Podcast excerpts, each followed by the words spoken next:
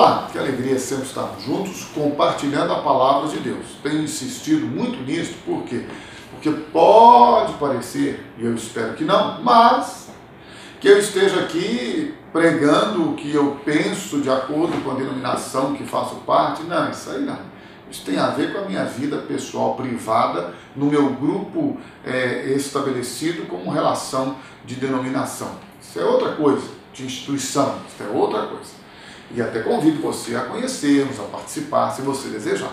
Mas o mais importante para mim nisso aqui não é a minha denominação que eu amo, que eu vivencio, que eu participo, que eu me envolvo, sim, com meus irmãos, com a comunidade da graça. É uma bênção para mim, a melhor igreja que eu conheço é a comunidade da graça. Como a sua deve ser a melhor igreja que você conhece. Sim, e não há problema nenhum nisso. Agora, a palavra de Deus, ela é maior, infinitamente maior e soberana e vai tudo que você quiser, muito além de qualquer denominação, instituição ou doutrina humana. E Jesus, falando a respeito de oração, porque tem muita gente aí que está desesperado, batendo, batendo, batendo, como as migalhas e faz não sei o quê. Gente, Deus é tremendo. Jesus disse assim: olha, vocês não precisam ficar repetindo, ficar insistindo, ficar orando nas esquinas, em voz alta, não, é, não, não. Vai no seu quarto, tranca a sua porta e ora a Deus que te vê, que te ouve no seu secreto. E você vai ter a resposta dele. Não precisa ficar repetindo mil vezes, não. E aí Jesus falou conosco assim: vou ensinar vocês a orar. Está lá em Mateus, você pode conferir na sua Bíblia, que é a mesma minha, capítulo 6.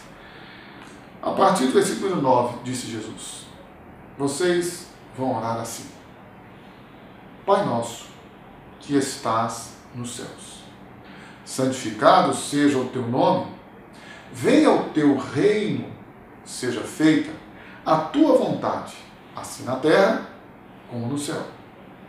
Dá-nos hoje o pão nosso de cada dia.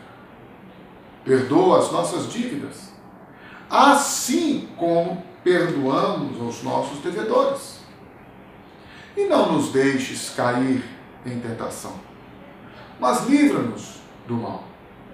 Porque teu é o reino, o poder e a glória para sempre.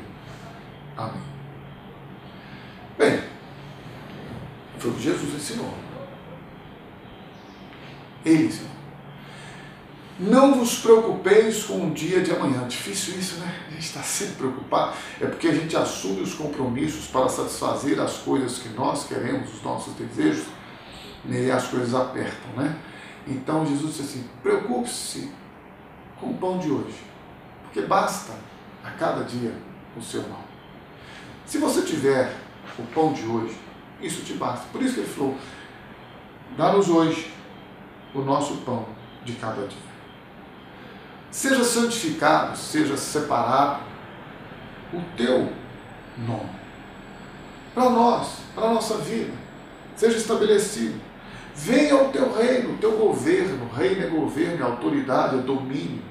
Venha o teu reino, por isso que ele diz: seja feita a tua vontade, na sua e na minha vida. Entendamos isto. O maior problema que eu enfrento, talvez como você seja uma pessoa mais espiritual, uma pessoa mais madura e melhor do que eu, que eu estou ainda no processo de aprendizado, nosso problema maior é que nós queremos fazer a nossa vontade e não nos submetemos à vontade de Deus. Então Jesus disse: Seja feita a tua vontade. Nós precisamos orar isso e nos submeter a isso. E quando nós nos submetemos a isso, a vontade de Deus se cumpre. A vontade de Deus é boa, agradável e perfeita, diz a Bíblia. Perdoa as nossas dívidas, mas aí tem uma condição desse perdão dos nossos pecados, das nossas transgressões. Assim como nós perdoamos, ou seja, Jesus está ensinando para você e para mim o seguinte: o perdão é simples e receber o perdão é simples. Assim como você perdoar, você será perdoado. E não nos deixes cair em tentação, mas livra-nos do mal. Ele é o único que pode nos guardar, nos livrar de todo o mal e de toda tentação. Porque Ele é Deus, Ele tem poder e Ele sempre faz o melhor por você e por mim. Se você deseja experimentar esta oração, o melhor de Deus, entre para o seu quarto, feche a sua porta e aprenda com Jesus. E com certeza o melhor virá sobre você.